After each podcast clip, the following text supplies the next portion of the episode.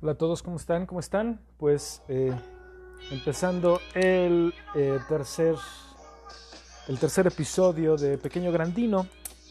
Em, hoy tenemos algunas eh, cosillas divertidonas, tal vez otras no tanto, y esperemos que este episodio sea de su agrado. Vamos a hablar de esas situaciones en las que estuvimos todos en la escuela en algún momento. Bueno, no todos, yo creo que hay, ha habido algunas personas medio aburridas. Este, y otras muy canijas, ¿no? Tenemos unos extremos totalmente opuestos que mm, definitivamente esos extremos eh, pueden ser o muy huevones y muy canijos o muy tetitos. Pero no importa. No, tengo nada contra la gente que le gustan los estudios en específico. ¿A qué me refiero con todo esto? Bueno, pues en específico a hacer trampa en la escuela. Ese es el tema de hoy. Así que demos inicio. Pues bien, ya estamos aquí en el tercer episodio de Pequeño Gran Dino. Em, como les dije, eh, pues tenemos el, tema de las trampas en los exámenes. Bueno, creo que en realidad no, no solamente en los exámenes, ¿no? sino en la escuela, en el, en el estudio, en el momento eh, que definió lo que probablemente queríamos hacer en nuestra vida, que era pues precisamente estar dentro de la escuela. Aquí en México pues ya sabemos que son este, tres años de... Este, no, perdón, perdón. A ver, es que estaba yo, iba yo en retroceso. Bueno, sí, tres de preparatoria, luego de secundarias y vamos de, de, este, de los últimos años, antes de, la, de entrar a la universidad, son tres años de preparatoria, este, tres años de secundaria, antes de eso, y antes seis años de primaria. Ahora, no recuerdo actualmente qué o cuántos son antes de la primaria. Recuerdo, yo estuve en un año de preprimaria, si no recuerdo, y evidentemente antes de eso el kinder. Pero creo que ahora hacen kinder 1, kinder 2, preprimaria 6. Este, no sé, la verdad es que ya estoy totalmente desconectado de esa situación. Eh, pero, em, pues, en el transcurso de nuestra vida escolar, que este, como acabo de decir, pues son esos, esos años, este, que entonces son en total, ¿cuántos dijimos? 6 de primaria, este, son 12 años que pasamos para la instrucción básica que necesitamos antes de entrar a la universidad, de, escoger una carrera. Em, creo que son creo que son años muy eh, agradables si sabes llevarlos en forma equilibrada, ¿no? Eh, durante los primeros años que yo fui alumno de primaria, no iba tan mal, no iba tan mal, no iba tan mal. Este, de hecho, iba bastante bien, ¿no? O sea, sí fui mis primeros años y mis primeros años creo que eso fue hasta tercero de primaria, o sea, preprimaria, preprimaria, primero, segundo y tercero.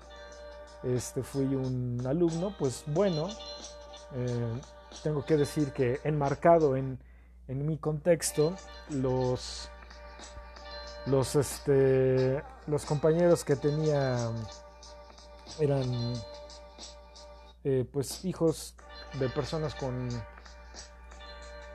carreras más eh, comunes, eh, como ingenieros, doctores, abogados, bla, bla, bla. Pero yo tenía en casa un pilar cañoncísimo de respeto y, reglas que eran mis padres que eran maestros.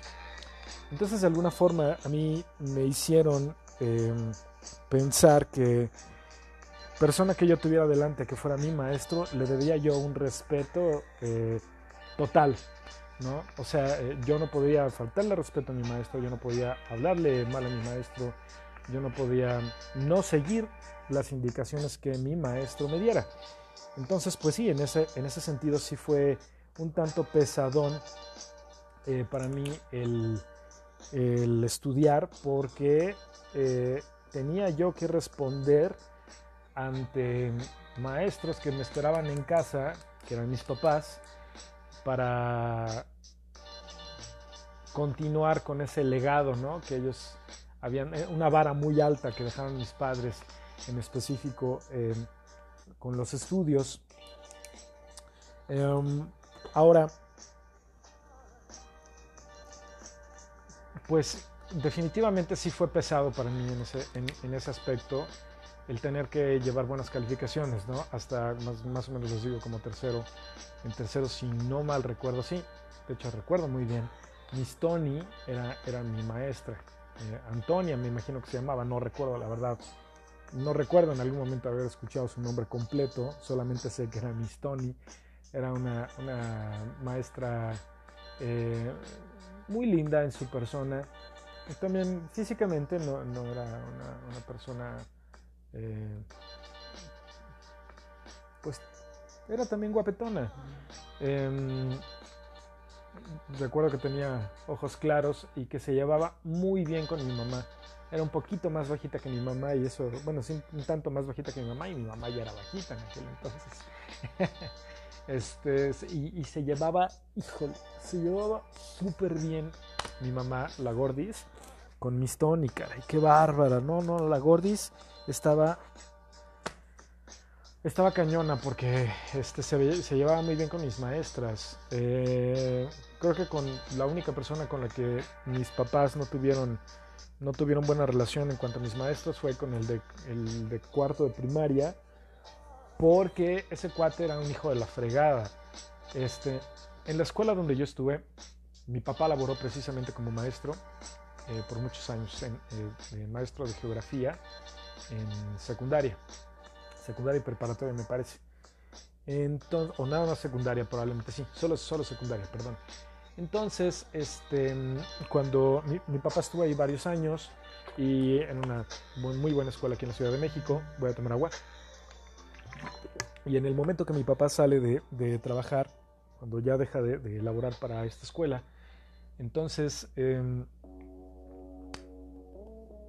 le ofrecen a mi papá eh, dos opciones como un finiquito, ¿no? Un finiquito como tal, o sea, su, este, una, compensación económica por, haber dejado su, el, el puesto, o también le dieron la opción, bueno, pues este, si quieres, en vez de un finiquito, te podemos dar una beca completa para cuando, para tus hijos, para ti tus hijos, bueno, no para ti tus hijos, sino para tus hijos y que puedan estudiar aquí en la escuela. Entonces mi papá dijo, bueno, pues esta es una muy buena escuela, este, tienen un nivel de inglés y un nivel académico general muy bueno, dame la beca, ¿no?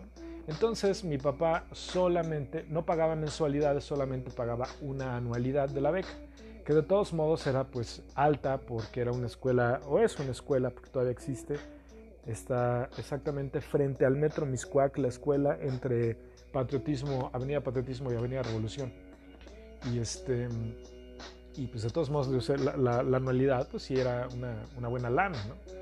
Em, entonces mis papás que no, la verdad es que no tenían, bueno, no, en la, casa no éramos de una, una eh, familia de clase alta definitivamente, pues creo que eh, se vivía bastante bien porque ambos, ambos papás trabajaban, mi papá y mi mamá trabajaban, tenían un, este, un, trabajo que les redituaba bastante bien y este, en el magisterio y este, pues eso, eso contribuía eh, en, por parte de ambos a que este, pues, se pudiera vivir bien, sin que faltase nada, faltase o faltare. y pues eh, de cierta forma sí fue eh, muy bueno que, bueno, no de cierta forma, específicamente fue muy bueno que mi papá pudiera optar por, por la beca de, esta escuela para que yo pudiera estudiar, pues la verdad es que tuve el, nivel de inglés que tengo, y no es, no es por presumirlo, pero pues sí lo debo en gran parte a mi escuela este, a esta escuela donde estuve y estuve ahí este, toda la, primaria, estuve la secundaria y el primer año de preparatoria. Eh, ya posteriormente me cambié de escuela y terminé de verdad el, por continuar con mi, opté por continuar con mi desmadre. Esa sí es, esa, ah, voy a tratar de contar esa historia rápidamente. Este, yo después de tercero de primaria con Miss Tony, que era súper amiga de mi mamá, eh, ahí sí, ahí vino mi declive como, como estudiante. Era, era eh, mucha la presión de mis papás precisamente por esa situación de, de que pues tenía en casa una figura de maestros y de padres muy fuerte a la que tenía yo que pues tener contentos prácticamente. Y eh, pues era pesado precisamente el, tener que llegar con buenas calificaciones y no fallar, ¿no? Tenía yo que ser un alumno excelente, hijo del, del, del maestro, del super maestro, este gran dinosaurio.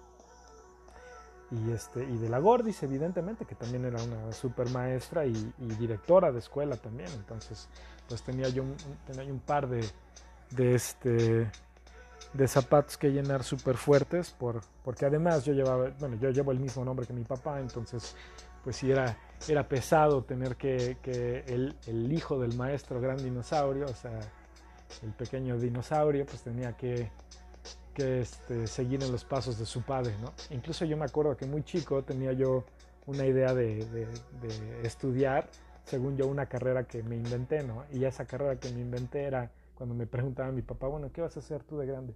Le decía, yo quiero ser médico científico e inventor. Y me acuerdo que le decía, y voy a inventar una cura para el cáncer. Ándale. Bueno, en fin, entonces me acuerdo que en, ese, en esa idea le decía yo a mi papá, oye, y tengo que antes de, ser médico científico inventor, estoy hablando que estaba yo muy chico, ¿no? Le, preguntaba a mi papá, ¿tengo que ser maestro de escuela? O sea, yo pensaba que era una, una, este, una, un requisito, ¿no? Para, para poder ser médico científico inventor. Y mi papá me decía, sí, claro. Pues bueno, de hecho ya fui maestro. Fui maestro de inglés por casi 10 años. Estuve a unos meses de completar esos 10 años, pero sí, sí fui maestro y, no soy médico científico inventor. ¿Qué más quisiera yo? Pero hubiera sido una muy buena opción probablemente para mí. Em, entonces, em, pues sí, llegando a cuarto de primaria, bueno, de, hecho saliendo de primaria no estuve nada mal, pero no recuerdo qué pasó, que en vez de estar en el, en el grupo de siempre, me cambian al grupo C y no recuerdo si fue por promedio o qué pasó, pero, pero sí, me cambiaron al C. De estar en el, en el grupo A, que ya ven que, que, bueno, en aquel entonces yo me acuerdo que era el A de los, de los, este, ¿cómo se llama? De los super aplicados, ¿no? Y luego el B de más o menos ahí que, que, que, vas. El C ya era como de burros y el D era de lo peor, ¿no? Entonces, estar en el grupo C era era ya así como, como, como, el inicio del estigma, ¿no? Pero curiosamente también cambiaron algunos de mis compañeros, con, de los, con los que yo me llevaba bien, al grupo C, pero para las clases inglés, porque era mitad del día español y mitad del día inglés, para la parte de inglés, para la porción de inglés, estaba yo en el grupo A otra vez, o sea, todavía, entonces estaba bien raro, ¿no? Y parece ser que creo que sí fue por, por aprovechamiento que me pasaron al, al C en cuarto y, en quinto ya estuve otra vez en el A. Este, pero sí, yo me sentí, me acuerdo que me sentí mal, ¿no? Y eso que, que, en realidad pues no era absolutamente nada, pero no recuerdo bien, la verdad, ya. Son muchos años de eso. Y pues a mí no me importaba, ¿no? Simplemente pues estaba en la escuela, estaba con mis amigos y pues adelante, ¿no? Vamos a seguir, que es que estudiando. Pero sí, ese, ese cuarto año fue mi declive porque además ese maestro que yo tenía como titular, que pues eran los maestros que daban todas las asignaturas,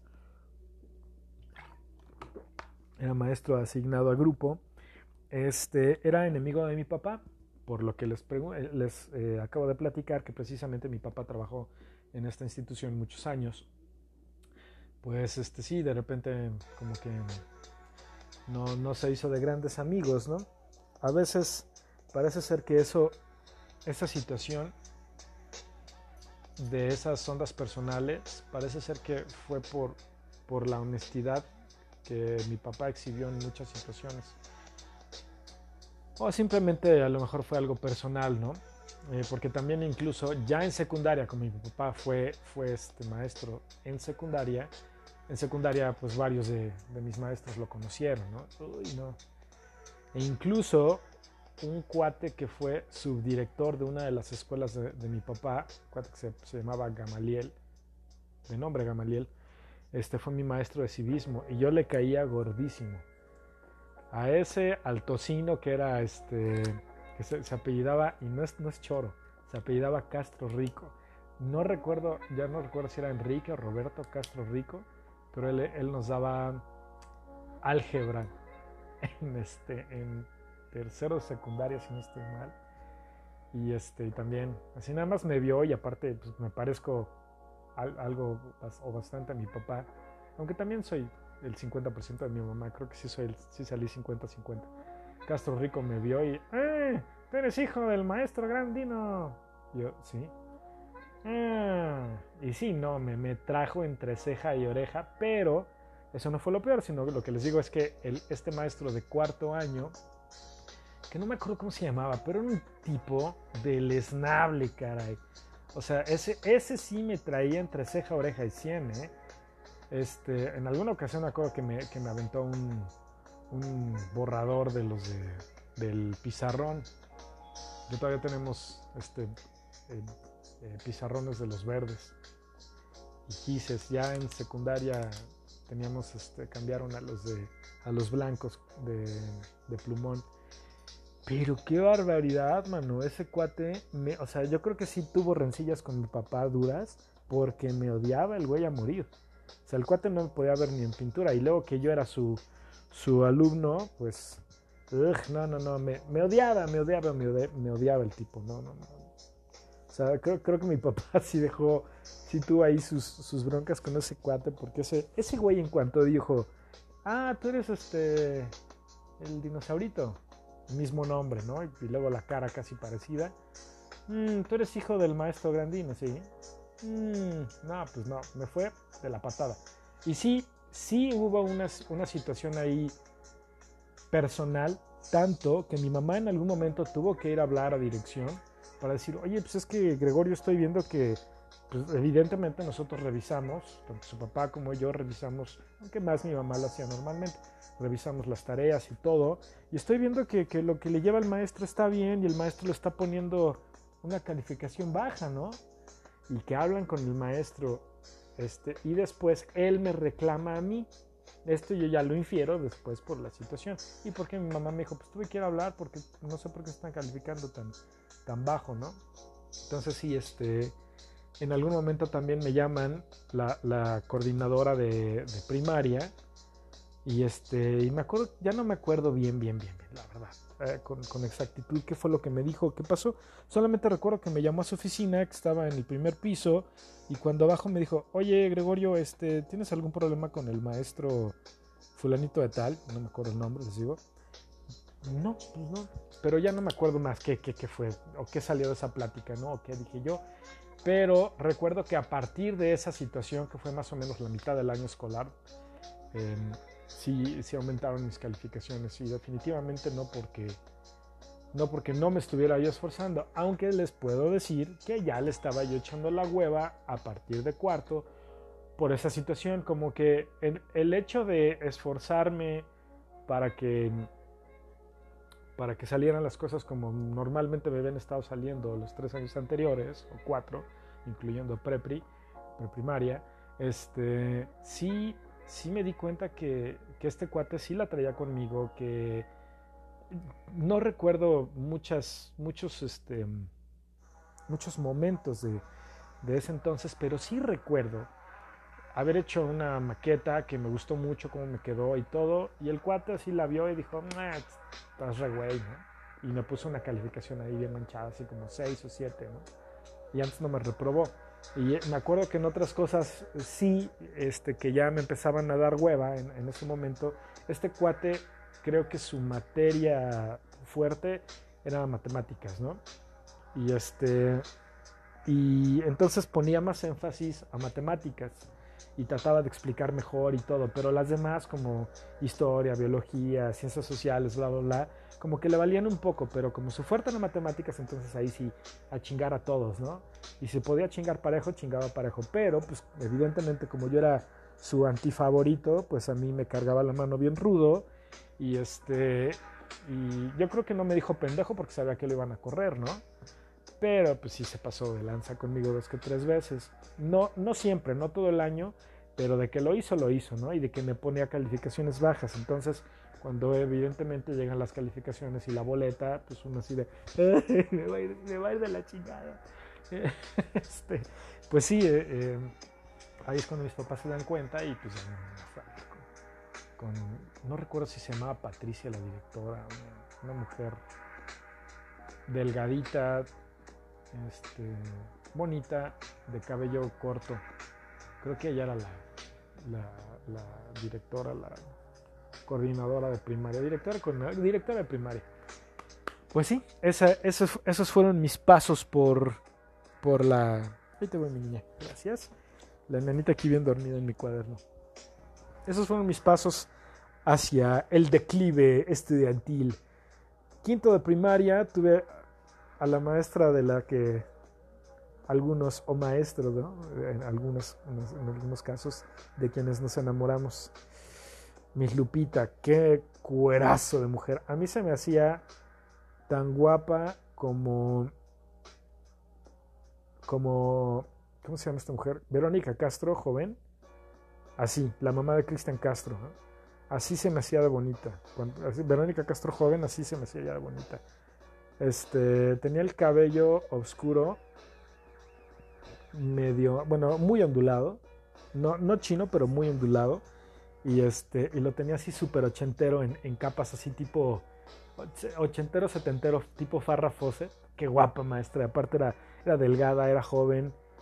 Y, y, me acuerdo que tenía voz como de que fumaba. Este, la tenía un poco así ronquilla. Pero era muy bonita esa maestra. Uts sí le ponía yo atención. Y este, ay, y la, y la maestra de inglés que tuve en sexto de primaria tenía los ojos morados, de estilo Elizabeth Taylor. Y era, y era morena. Y no era un cuerazo de mujer esa, esa, esa dama. Y este. y, fue, fue en su clase, en la, en la porción de inglés del día con esa mujer de los ojos morados, que me cagué en el closet de la escuela, que me había dado, me, estaba dando una diarrea cuata. Y la maestra, yo levantaba mi mano y la maestra se enojó con nosotros porque creo que no hicimos una tarea o hicimos mucho desmadre. Y este, yo quería, yo estaba salir al baño, me estaba tirando unos pedos, pero bien pinches cochinos. Entonces, este, eh, eh, pues me acuerdo que uno de mis compañeros voltea y me dice, ¿quieres ir al baño, verdad? Y yo así de, ¡ay, sí, güey! Por esos super pedots que me estaba tirando. Eran, eran este, silenciosos pero mortales, eran ninjas. Este, es más, aquí tengo mi robot de pedos para preguntarle, robot, ¿cómo nos estábamos tirando pedos ese día? Así.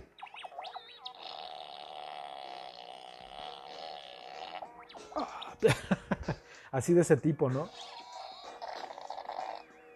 Pero este no, o sea, no, sonaban, nada más olían, pero olían bien cañón y sí, y de repente ya no aguanté y ya, ya se me estaba saliendo el, relleno cremosito, caramba. Entonces, uno de mis cuates me dice, pues ¿por qué no te vas allá al closet? Ya ven, bueno, no sé si en su escuela aplicaba, pero en muchas escuelas, tanto, tanto públicas como privadas, en la parte de atrás o en la parte de adelante o a un lado del salón había un closet enorme donde guardaba los cuadernos de ejercicios y libros, ¿no? Para no cargar tanto. Este, y creo que sí lo siguen haciendo, incluso en los en, kinder y en prepi actuales. Este, dejas ahí tu material, ¿no? Para no cargar muchas cosas en la mochila.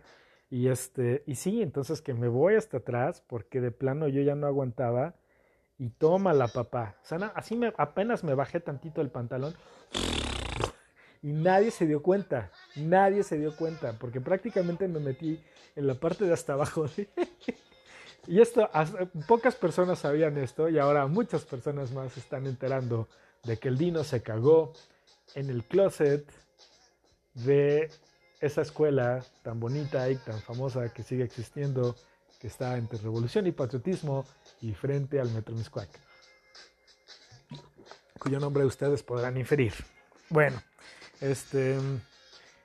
Para, para ese entonces, para sexto de primaria, la neta ya era un huevonazo, pero este, pues nada más estudiaba tantito, ponía tantita atención y pasaba sin problemas, ¿no? Este, estaba yo en el inicio de mi declive. Eh, sin embargo, vamos, a, vamos con el robot pedos para que nos dé otro, otro de sus, este, de sus exabruptos eh, rectales. Muchas gracias, robot pedorro. Eh, pues sí, esta, esta situación continuó hasta prácticamente preparatoria y en preparatoria se volvió todavía peor. En secundaria, pues ya con la, con la hormona por delante, ¿verdad? Este, ya cuando, cuando las erecciones infantiles y juveniles empiezan, ay, qué feo. pues que es la verdad, o sea, son, nuestros cuerpos cambian. Bueno, en el caso de los, de los varones son elecciones, ¿no? En el caso de las chicas son otras situaciones. Ya te empiezas a dar cuenta, bueno, de por sí que yo en sexta de primaria ya le andaba echando ojo, ¿verdad? A algunas niñas, algunas amigas del deportivo donde íbamos. Este, eh, y pues ya también entrando a secundaria, pues ya te empiezan a gustar más las niñas, ya tienes otros intereses, ¿no? Este, ya los juguetitos ya se guardaron. Este, que una, de las cosas de, mi infancia que era bien chida es que mi mamá había comprado no sé dónde un, juguetero enorme. Bueno, yo, yo me acuerdo que era enorme. Yo cabía en el juguetero y en ese entonces no era tan chaparro. este, pero era, era una cabeza de león que estaba padrísima. Y me acuerdo que mi mamá tiene unas fotos donde está, donde está esa cabeza, donde sale la cabeza del león. Entonces le quitabas la parte de la, de la cholla, la, tapa de, los sesos, y ahí metía los juguetes, ¿no? Y estaba toda hueca, estaba, estaba bien padre. Y luego me acuerdo que ahí me metía, ¿no? Y asustaba a mi mamá. Sacaba juguetes, me metía, pasaba a mi mamá y yo, ¡Eh! Me acuerdo que era de fibra de vidrio. Estaba, estaba bien padre. Y luego cuando, cuando era verano y este, hacía calor, me metía yo para asustar a mi mamá y estaba yo sude y sude y mi mamá nomás no pasaba y dice, todo deshidratado y ahí sude y sude y mi mamá nomás no pasaba para asustarla. Me dice, mamá, ven para asustarte. Pero no, este, bueno, pues regresando aquí a, mi, a mi eh, extinta situación de, estudiante que, por cierto, quisiera volverme estudiante nuevamente, pero para, para estudiar psicología, porque de verdad estoy con unas ganas de hacer esa carrera terrible. ¿A poco no, Robotedos? Muchas gracias. Gracias por tu participación, Robotedos. Es más, yo creo que vamos a tener a Robotedos aquí, de aquí en adelante para que este, nos... Ahí también tenemos a Ninja Pedos por ahí. Este, pero vamos a tener a Robot Pedos aquí con nosotros para que de vez en cuando nos eh, hable. Vamos a ver qué quiere Gordy.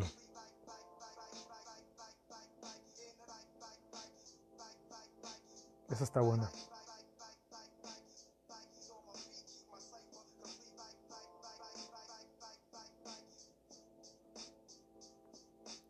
Este, bueno, entonces, em, pues ya cuando llego a secundaria, me toca en primero de secundaria el, el cuate este que trabajó con mi papá.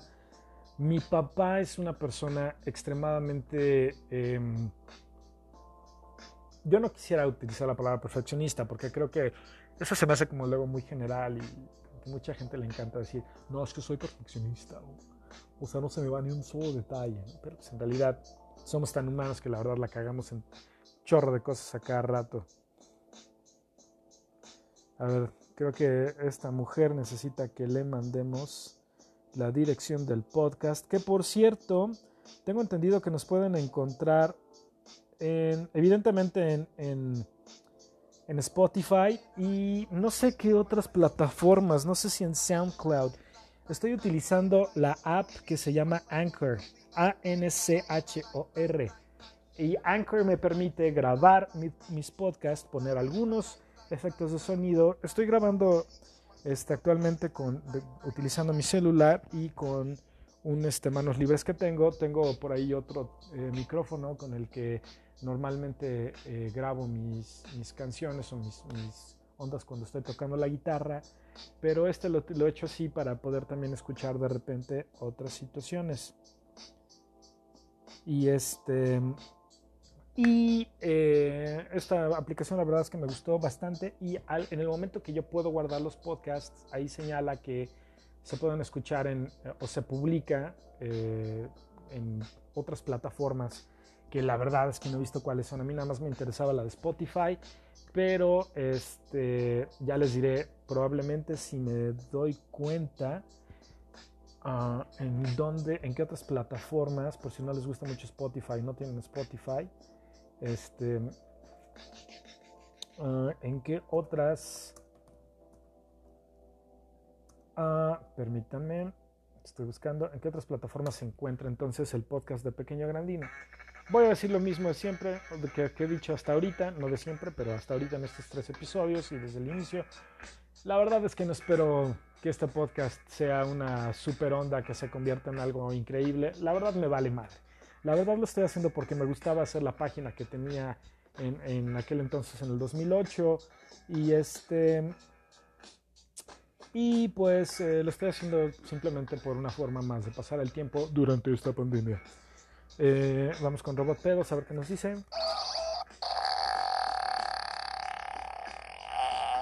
Ah, caray, creo que salió con premio.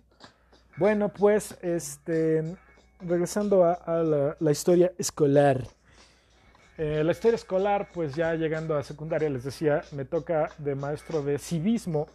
Este cuate que, que, llegó a trabajar con mi papá, estaba yo diciendo que mi papá pues es una persona muy estricta, eso sí, estricta y le gusta trabajar eh, conforme al libro eh, en, todas, en todas sus situaciones, ¿no? Y así también incluso era conmigo. Eh, entonces, eso, y también muy, muy honesto, muy honesto. Y eso, esas dos, esas dos características le hicieron ganarse enemigos, como el cuate que a mí me tocó en, en cuarto año como maestro. Castro Rico no tanto, de verdad que se los juro que sí se llamaba, y le puse el tocino, porque el cuate ¿Se acuerdan de la película de Chicken Little de, Disney que salió hace algunos años? Sale ahí el amigo de Chicken Little, que es un cerdito gordito, así con, cuerpo como de huevo. Bueno, era igualito el maestro Castro Rico. Nos vendía los, los cuadernillos y decía, saquen su cuadernillo. Y esos cuadernillos eran copias fotostáticas engargoladas, este, con pastas distintas de colores, es para los ejercicios que nos ponía de álgebra. Bueno ese cuate no fue tan, tan pasado de lanza conmigo, creo que realmente como que me medio ignoraba. Eh, pero, este, pues sí, eh, precisamente esa, esa situación de, ser tan estricto, de ser tan apegado a las reglas y honesto, le valió muchos enemigos a mi papá. ¿eh? Y además también mi papá, que también tenía su carácter. Como que si alguien lo, lo, este, de repente se le quería poner al brinco, así de, oye, pues tú, no, tú me caes mal. Mi papá le decía, ah, sí, vas, chavo, date. Sí, sí, de repente también mi papá era a veces un poco violento. Eh, pero bueno, no es, no es, realmente algo que, de lo que me tenga que reír o me quiera reír. Pero, bueno. pero pues sí, también tenía su, su cierta reputación mi señor padre de, este, de, ser, eh, pues sí, apegado a la, normatividad y honesto, y pues eso no le gustaba a mucha gente, incluyendo ya también en la CEP y en los puestos posteriores que tuvo en el magisterio. Eh, entonces, eh, pues como, le, como me llega como maestro de civismo este cuate que trabajó con él y lo conocía, entonces dijo, ah, pues tu papá ya me ha hecho esto, esto y esto como mi jefe, entonces tú me las vas a pagar. Me fue de la fregada con ese güey, de la fregada. Y, creo que el cuate hasta disfrutó el haberme regañado dos que tres veces en, en clase. ¿eh? A ver, paz, paz. Ya te estás, por favor. Y creo que incluso una vez me sacó de clase. Y pues para que no me dijera nada, pues me fui a, esconderme ese pendejo en el baño. Y pues ya que terminó la clase, pues ya me regresé, ¿no? No pasó absolutamente nada. Una de las cosas de las que tengo que decir que estoy súper orgulloso, entre comillas, es que eh, de los desmadres que llegaba yo a hacer en, la escuela, los maestros nunca me cachaban. Entonces realmente yo nunca tuve muchos de esos problemas de que me sacaran de clase. Este, este ojete fue, fue el único maestro que me llegó a sacar de clase en toda la secundaria. Y en preparatoria, uno también me sacó, creo. pero ya en la, en la otra preparatoria cuando me cambié. Este, pues sí, eh, eh, ya con el declive, ay, qué flojera, con el declive de mi, de mi este, vida estudiantil iniciado desde, desde cuarto de primaria, pues ya llegando a secundaria, pues ya era ya más huevonazo.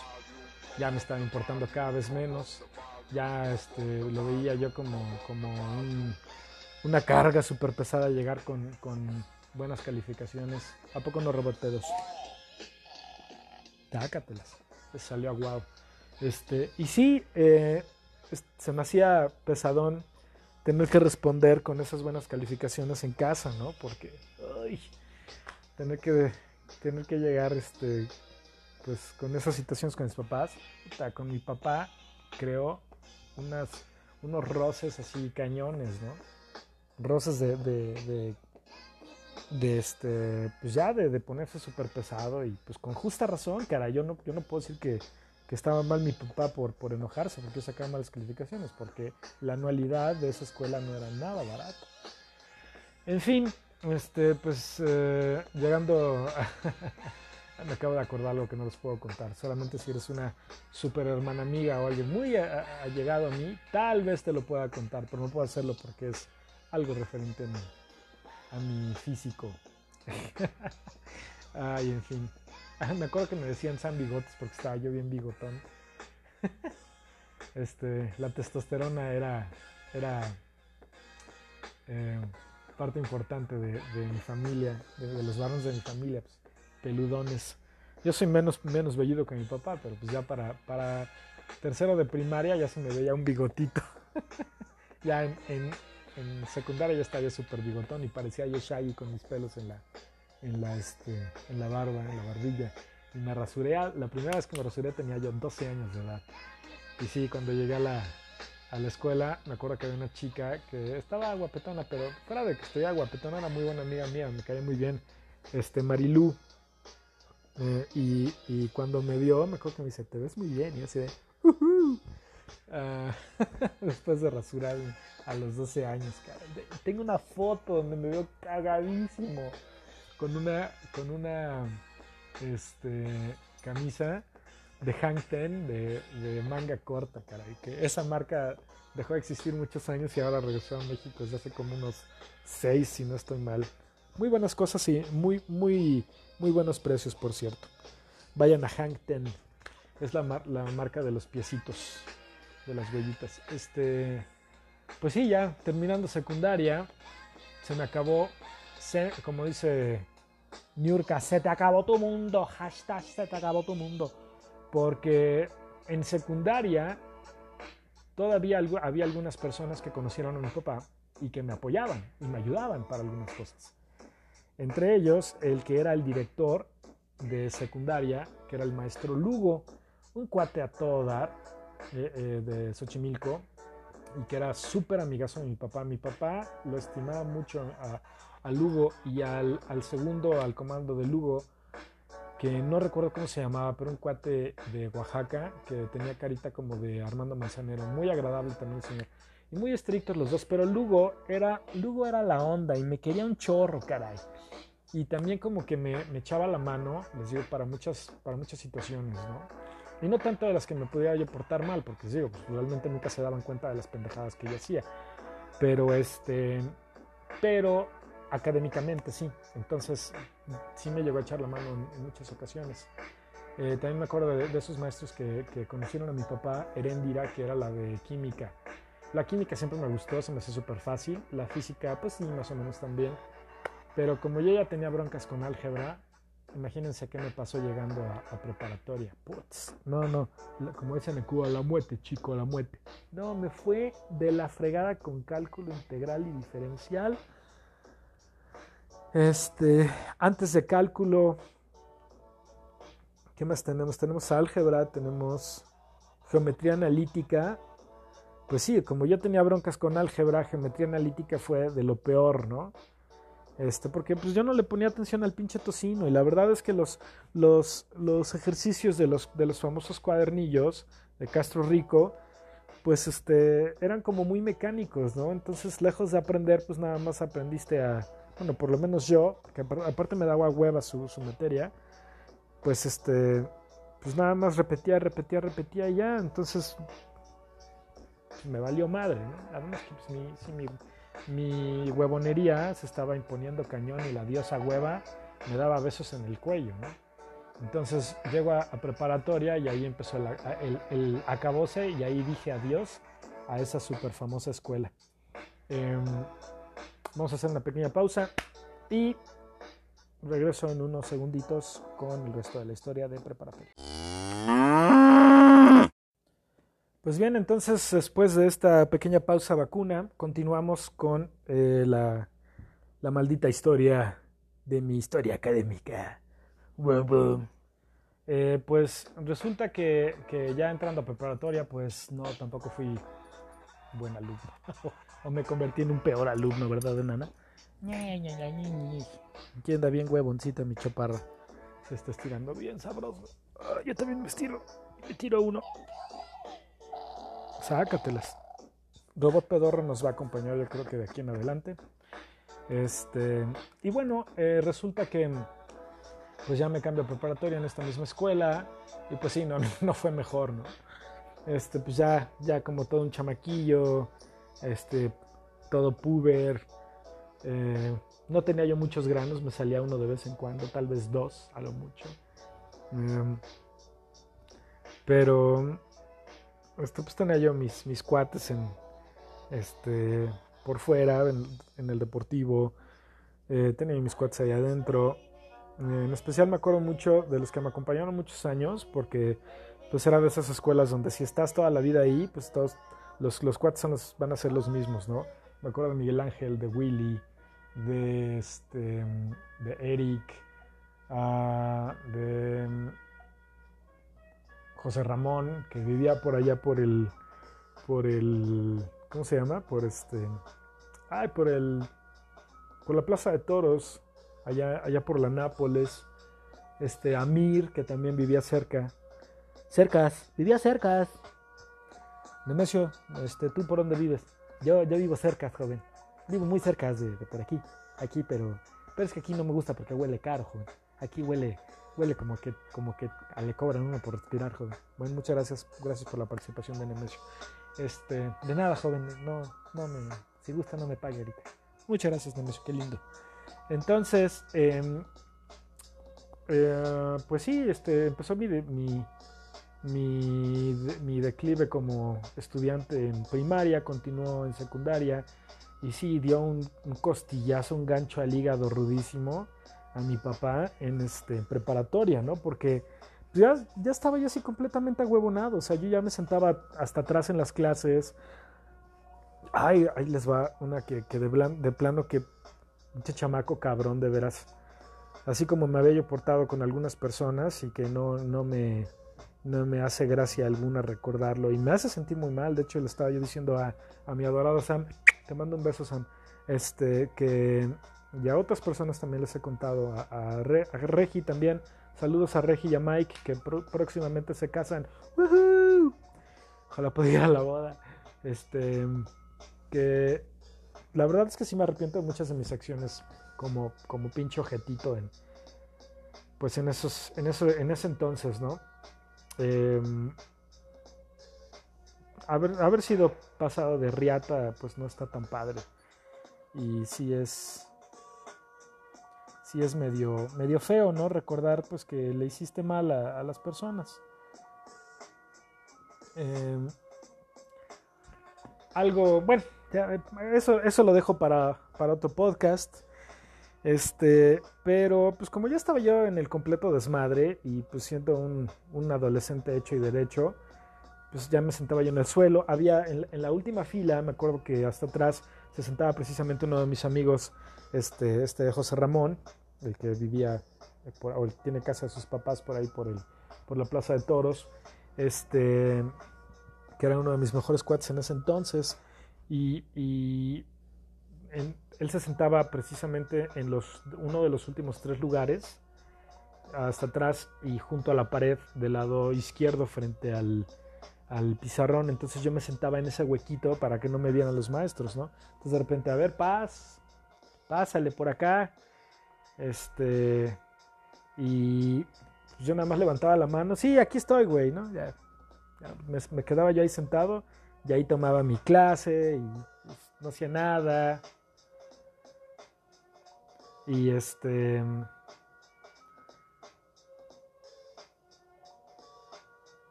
Y pues ya, me valía madre, ¿no? Eh, ah, ya me acordé que les iba a contar, por lo cual hablé de ser un poco manchado y ojete. Este, una de las eh, compañeras que yo tenía en aquel entonces, que era también una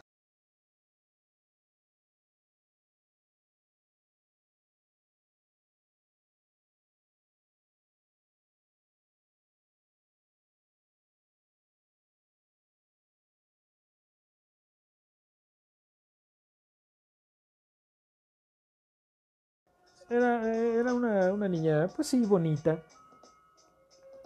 Eh, aquí la estoy viendo en una foto ya adulta, porque pues muchos de, los nombres de mis compañeros, como, como, pasamos tanto tiempo juntos, pues no los he olvidado, ¿no? Sé que ella en algún momento tuvo que ver con política, pero no recuerdo por qué. Uh, y si no, mal, si no mal recuerdo, esta es su mamá.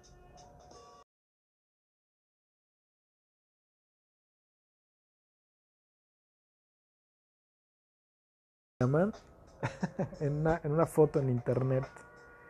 Órale, qué chido. Lo único que voy a decir. Y era, mi super amiga. Pero.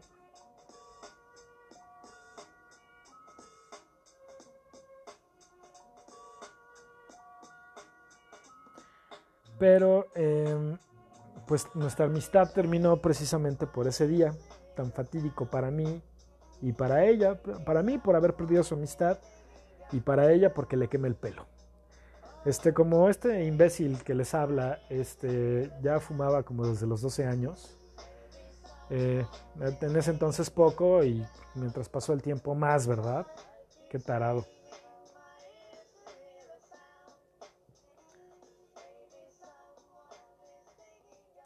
Resulta que este que pues yo ya traía, cuando terminé la secundaria, traía yo una cajetilla de Malboro rojos y una cajetilla de Benson Hedges mentolados, que ya no existen esos cigarros, en la mochila, ¿no? Y además mi, evidentemente mi, mi, encendedor.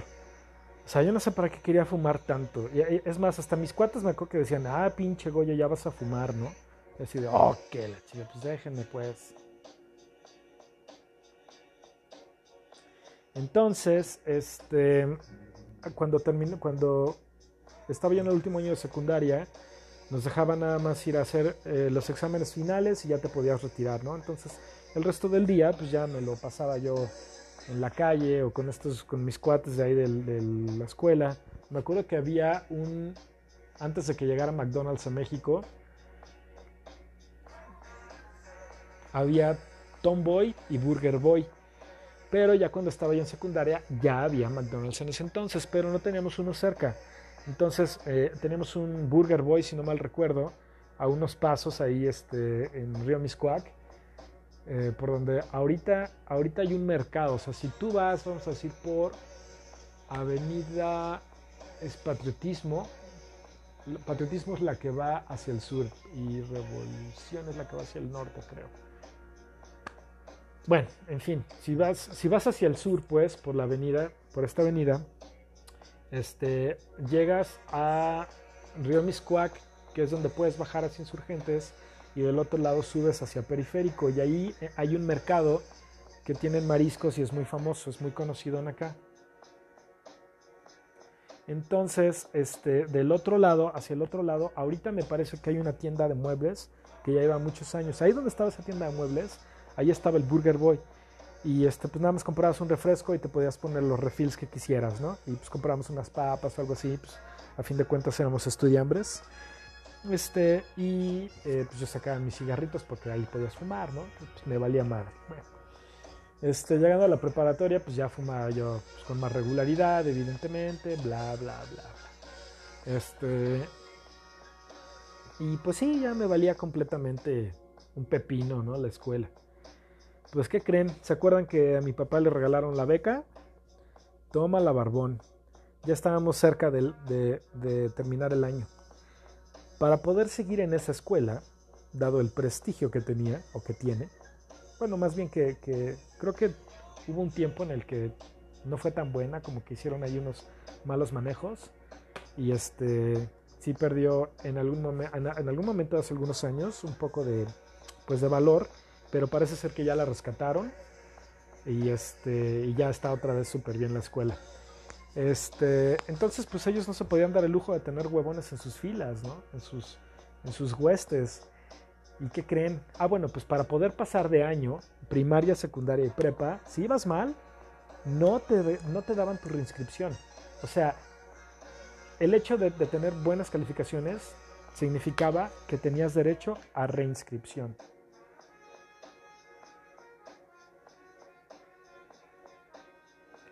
Ay, perdón, pero es que estoy hablando con, con, la Gordis. Este, bien, entonces, pues sí, llegó, mi, llegó el día en que, en que me la solí bien rudo. Porque este, porque empezaron a llamar y le hablaron a uno de mis compañeros que no tenía mucho en la escuela, no tenía mucho con nosotros, que se llamaba Enrique. Que por cierto, ese güey luego trabajó, estaba pesadón y grandote. Y él, él trabajó en Seguridad Lobo. Este, entonces, bueno, eso ya mucho después, ¿no? Pero me acuerdo que, que a él le hablan. Y dije, sí, pues este güey va mal, ¿no? O sea, pero pues, yo no vendía piñas. ¿Y qué creen? Que me mandan también llamar. Pero cuando me mandaron llamar y entré a la oficina de, del director, este, que era el licenciado Manuel Chávez y Ramírez, este, ahí estaba mi papá, caray. Y Chávez fue maestro junto con mi papá en secundaria, cuando mi papá estuvo ahí. Se llevaban muy bien.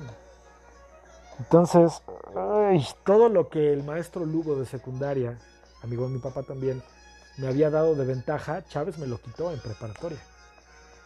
Hijo, man. No, no, no. O sea, a mí se me hicieron yo-yo los calzones, me volví a dar diarrea como para cagarme en otro closet y se me hicieron las ojeras permanentes que ya tengo, ¿no? O se me marcaron más, yo creo, fue como, como un madrazo en la cabeza así de, este, en la parte de atrás que me botó los ojos y este, y sí me quedé así de, ya valió nada.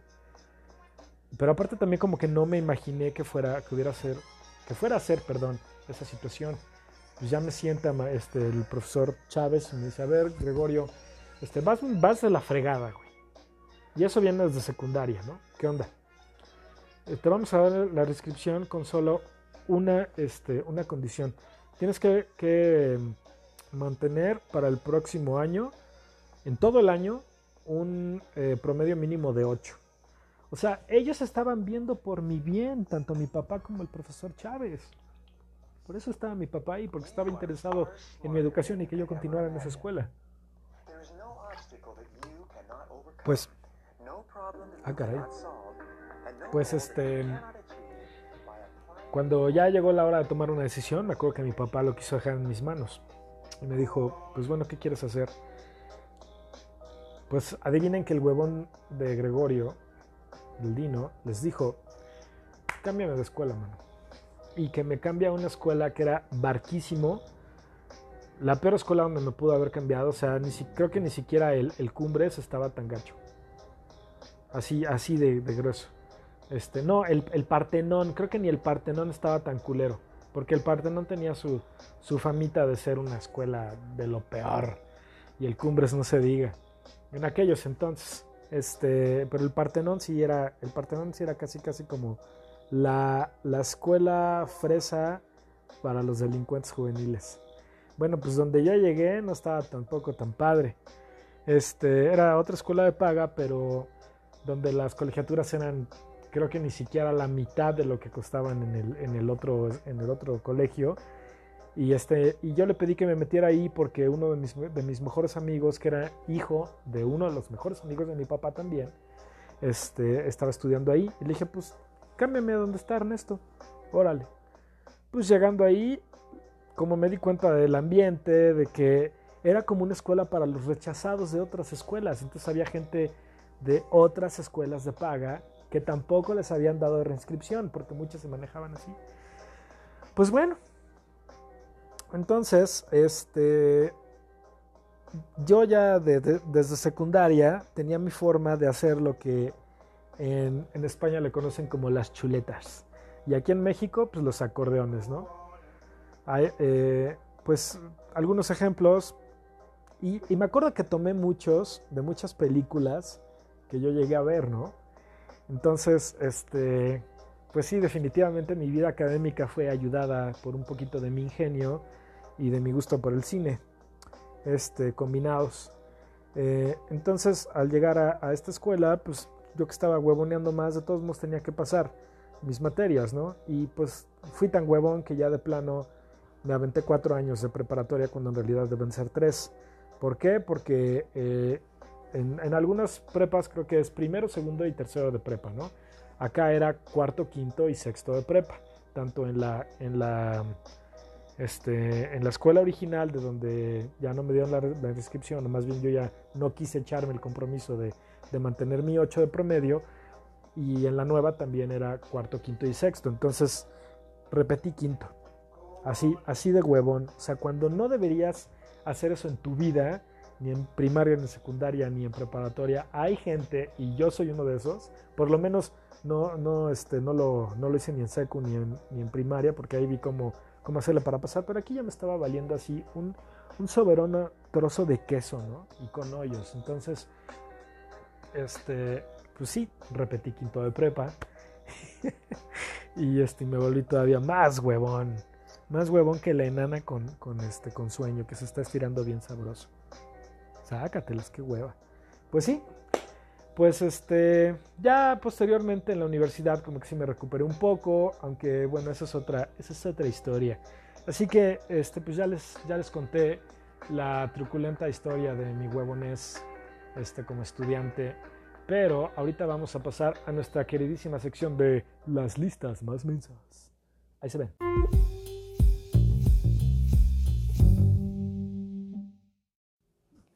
Pues bien, entonces ya estamos en las listas más mensas. Oh, sí. Y bueno, pues para las listas más mensas, continuando con esta asquerosidad de historia académica que tuve, este, en las listas más mensas el día de hoy vamos a recibir este, con un fuerte aplauso, o mejor con un pedo, de Don Pedro Robot. Ese gran pedo electrónico que tenemos. Este, el día de hoy vamos a ver las formas de hacer trampa en la escuela. Bueno, ahora, ahora es muy fácil. ¿Qué pasa en mi vida? ¿Qué pasó? ¿Qué pasó? ¿Qué pasó? Chaparrilla está. Bueno, pues este, no sé cómo sea ahora. Tengo muchos años de no ser este estudiambre. Em, pero en aquel momento pues tenías, teníamos la opción de utilizar todo lo que tenemos al alcance para poder hacer un poco de trampa. Si ustedes recuerdan alguna, pues me pueden, y me pueden mandar un mensajito este, y decirme cuáles son las que recuerdan. Em, de las que yo llegué a utilizar en específico, ahorita se las voy a pasar.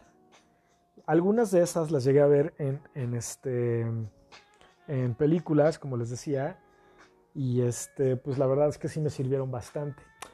Y por cierto, me acabo de acordar que ya no les platiqué porque Esther dejó de ser mi amiga. Em, les decía yo que pues sí, le quemé el pelo, pero tampoco crean que la, dejé pelona, pero pues sí estuvo cañón. Pues como traía yo mis, empecé a, empecé a decirles que traía yo mi, mis cigarritos y mi encendedor, ¿no? Como chamaco estúpido que ya se siente grande.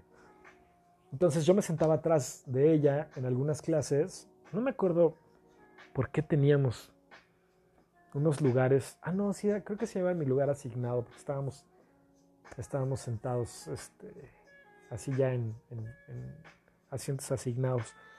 Eh, y ella se sentaba precisamente adelante de mí y tenía el cabello muy, muy largo y, muy delgadito. Este, pero lo tenía bonito y se lo, cuidaba. Era una, una niña muy, muy limpia, muy este, aseadita y, este, pues siempre se, vestía bien, tranquilo, ¿no? Entonces, eh, pues yo con el encendedor, este, empecé a jugar un día, ¿no? Entonces, donde su cabello lo tenía muy largo. Em, Su cabello soy yo de ella. Saludo a Mario, por si algún día me escucha. Su cabello soy yo de ella. Este, entonces, eh, pues empiezo yo a aprender el encendedor, estaba jugando con mi encendedor y de repente se me ocurre, veo que su cabello, o su pelo, como le quieran decir, este, pues prácticamente por largo llegaba a mi, a, mi escritorio, ¿no? A, mi banca. Entonces como que le quemé tantito y se lo apagué luego, luego, ¿no? Y me reí y uno de mis cuates me vio y también le dio risa, ¿no? A ver, pues a otro cachito. Y se lo, se lo apagaba yo rápido, ¿no? Pero no, no, lo, no ponía yo el encendedor así en el cabello, ¿no? Sino como que lo pasaba cerca y pues como el cabello, este, es una fibrita ahí muy, muy sensible, pues luego, luego, se quemaba, ¿no? Entonces, este, pero no, no permitía yo que, que se le quemara en realidad, o sea, nada más lo acercaba para que se hiciera así tantito chinito, como, como bellito público. Entonces, este, pues ahí voy yo de canijo, ¿no? Y otra, y otra vez le pasaba, y otra vez. Y este, pues la verdad es que no llevaba así mucho, yo creo que unos milímetros, ¿no? Hijo de mi madre. Y en una de esas como que lo acerqué mucho y toma la papá, que se le empieza a prender el cabello. Y así, y tenía yo una, un, este, un termo con agua o algo con agua y que se lo echo, ¿no? O sea, bueno, le eché tantito, ¿no? Tampoco se lo eché todo a ella, ¿no? pero le eché un poquito y pues evidentemente olió al, cabello quemado. Entonces, del cabello que ella lo tenía así todo bonito y parejito, no, no manchen, o sea, creo que le quedó así como un ángulo de un, de un este, ¿cómo se llama? De un triángulo escaleno, así, no, no, no sé, se veía bien cañón. Y sí, o sea, mis cuates, los que vieron, los que se dieron cuenta, se cagaron de risa. Yo también me cagué de risa, pero me quedé así de, no mames, no mames, ay, güey, qué pedo que hice. Este, ay, la enana ya se vino a acostar sobre mí y ya, este, había la tosidad, este, había desconectado el micrófono. Bueno, pues sí me quedé con cara de no mames, ¿qué acabo de hacer? Pero bueno, pues este, al día siguiente, evidentemente se dio cuenta y se me quedó viendo así con cara de, güey, ¿por qué hiciste esto, no? Al día siguiente que regresó, pues ya traía la pobrecita el cabello cortado a la altura un poco más alto de, de como yo se lo dejé y pues jamás me volvió a hablar. Me acuerdo que la siguiente vez que la quise invitar a algo que, o que le dije que fuéramos, no sé qué cosa, me dijo no. Y no me vuelvas a hablar y yo así de puto. Y sí, pues tenía toda la razón. Pinche chamaco pendejo y ojete. Bueno, formas de hacer trampa en la escuela. El primero, acordeón en una pluma transparente, o sea, la, típica pluma Bic, roja, negra o azul. Si recuerdan, el plástico donde viene el, el este... Ah, se me olvidó, el cartucho de tinta es transparente, pues ahí haces tu, tu, tu notita con una letra, pues, este, que sea evidentemente legible, que, carajo, ¿cómo me acuerdo que había algunos güeyes que sí hacían sus acordeones también? Y que curiosamente el acordeón siempre te ayuda a estudiar un poco, ¿no? A repasar un poco. Entonces a veces ni necesidad tienes si tienes buena retención. Este, que aquí voy a hacer un pequeño paréntesis y voy a decir, amiguitas que, eran de las que siempre sacaban 10 y que eran las super nerdas, les voy a decir una cosa, ¿eh? Retención, tener retención no significa ser inteligente, ¿eh? Tener buena memoria no lo es, ¿eh? Y me acaba de dar un beso, este, todo Salivoso aquí la pequeña enana. Muchas gracias, enana, por tu participación. Solo por eso nos aventaremos otro pedo de pedo robot.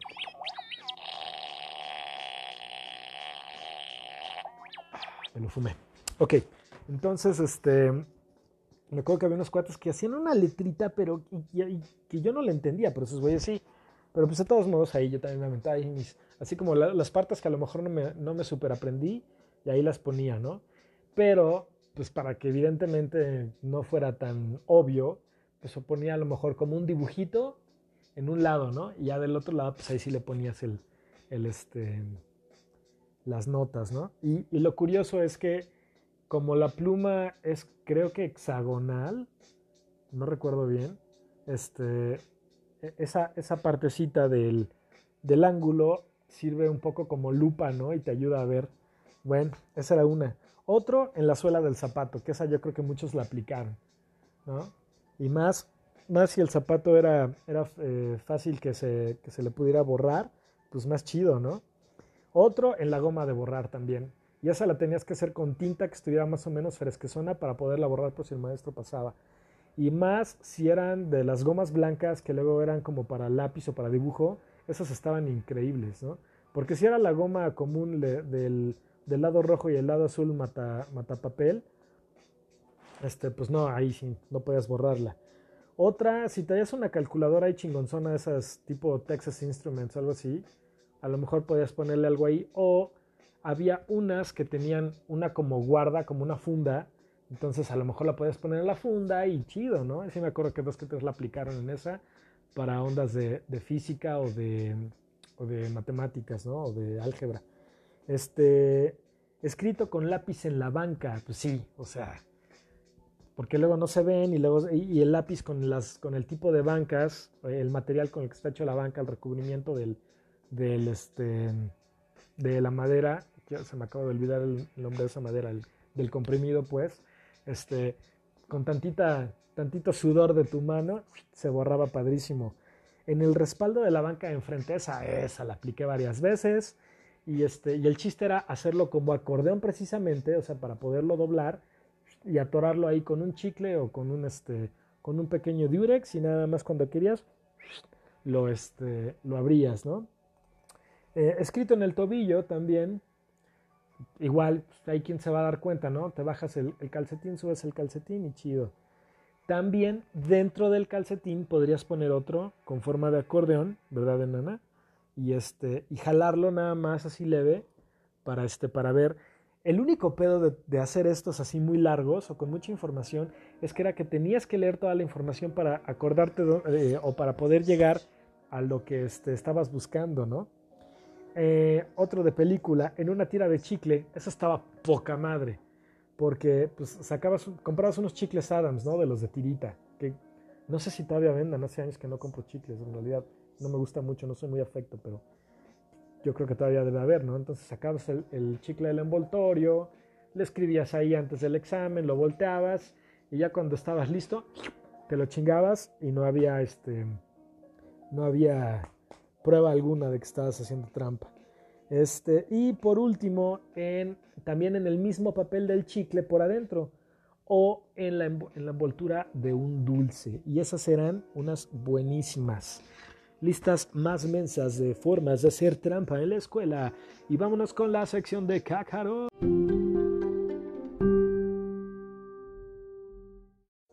Pues bueno, ya estamos en nuestra sección de Cácaro con peliculitas este, que están en el tema de lo que estamos hablando.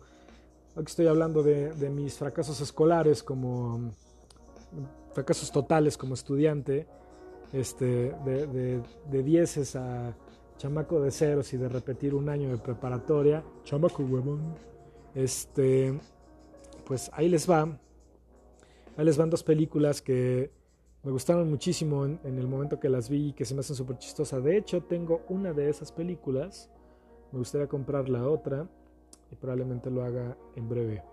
Este, una de esas se llama Slackers, que en México le pusieron 10 el examen perfecto, así haciendo alusión a 10 la mujer perfecta, la película de Dudley Moore de, los, de finales de los 70s. Esta de Slackers salió en 2002. Em, los eh, actores que los actores principales son Devon Sawa, que es conocido por la primer película de Destino Final, él fue el protagonista de esa película. Ah, Jason Segel, que es uno de los personajes en eh, How I Met Your Mother y también en la película Forgetting Sarah Marshall, que me encanta. Y el otro personaje es Michael C. Morona, eh, que si no mal recuerdo, él salía en las aventuras de Pete y Pete, me parece, más chamaco. Em, el antagonista es Jason, Jason Schwartzman. Eh, hablé como el diente de oro. Ah, el, el otro es Jason, Jason, Jason Bueno, pues. Ah, y también sale Laura Prepon, que también salió en Orange is the New Black. Y eh, originalmente ella era del cast de los principales de That 70 Show. Esta es una historia de estos tres cuates, Devon, Jason y Michael Simorona que son, este, interpretan a Dave Goodman, Sam Shatter y Jeff Davis. Son unos huevonazos en la, en, la universidad y este, pues no les interesa más que pasar sus materias a como de lugar, ¿no? Eh, y conseguir un, un, título universitario.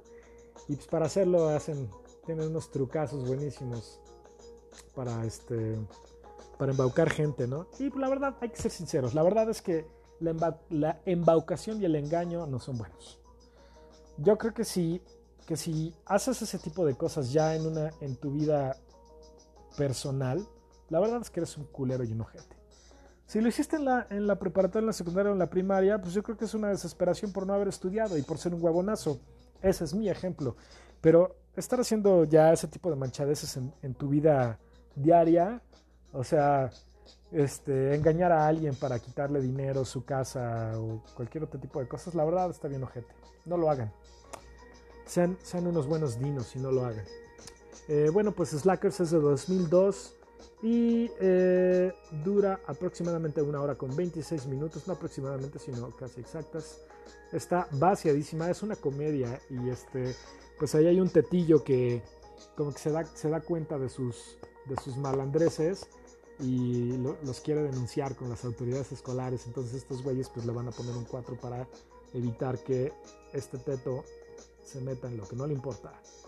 La otra cuenta con dos de las eh, superestrellas de Marvel, el Capitán América y la Viuda Negra, o sea, Chris Evans y Scarlett Johansson.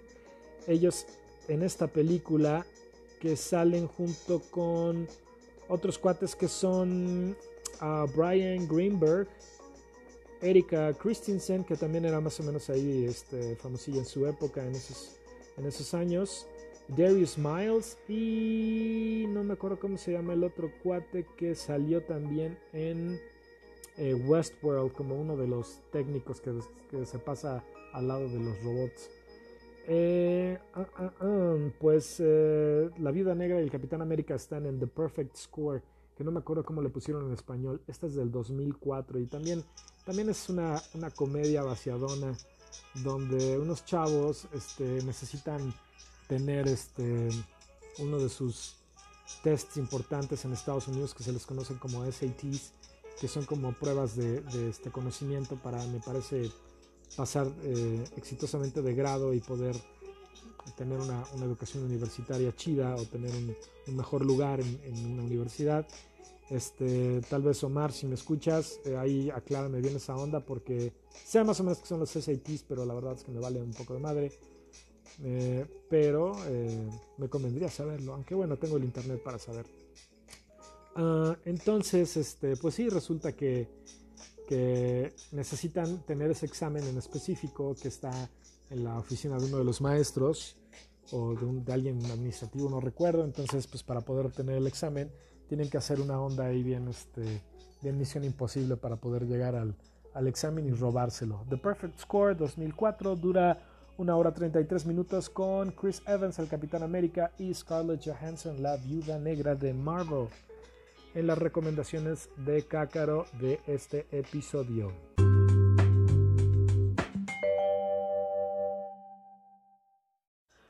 Pues bien, ya tuvimos este, mi vergonzosa historia académica.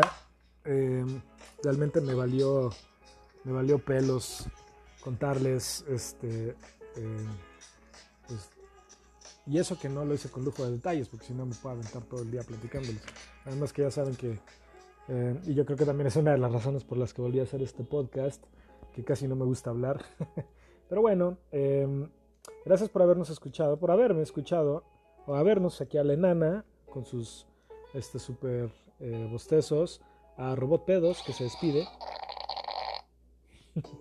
y este a mí el Dino, el pequeño dinosaurio. Eh, les agradezco mucho eh, que hayan perdido su tiempo aquí conmigo, escuchando estas estupideces que a nadie le importan. Pero pues espero pronto poder sacar el siguiente episodio, el episodio número 4, de que es que la temporada 1. Ah, no sea mamón. ¿Cómo me choca ese de no sea mamón, no sea muñeco? Bueno, pues muchas gracias por habernos escuchado, por haber perdido su tiempo aquí. Y pues si gustan, recomienden el podcast. Si no, pues también, pero escúchenlo ahí de vez en cuando cuando les ponga un nuevo episodio. Yo creo que este episodio va a salir esta semana probablemente. Estamos en la semana de el 14 de septiembre, la tercera semana de septiembre. Probablemente va a salir el próximo miércoles, que tenemos día libre, por cierto, celebrando nuestra queridísima independencia de este gran país, que es de todos los mexicanos y de los extranjeros que quieren llegar aquí. Eh, muchas gracias otra vez por su este, por, prestarme su oído, por dejarme eh, violarles el oído tantito, por lo menos ya les quité la cerilla. Cuídense mucho, todavía tenemos pedos con el coronavirus, cuídense mucho por favor. Este, gracias por escucharme y me despido y hasta el próximo podcast. Adiós.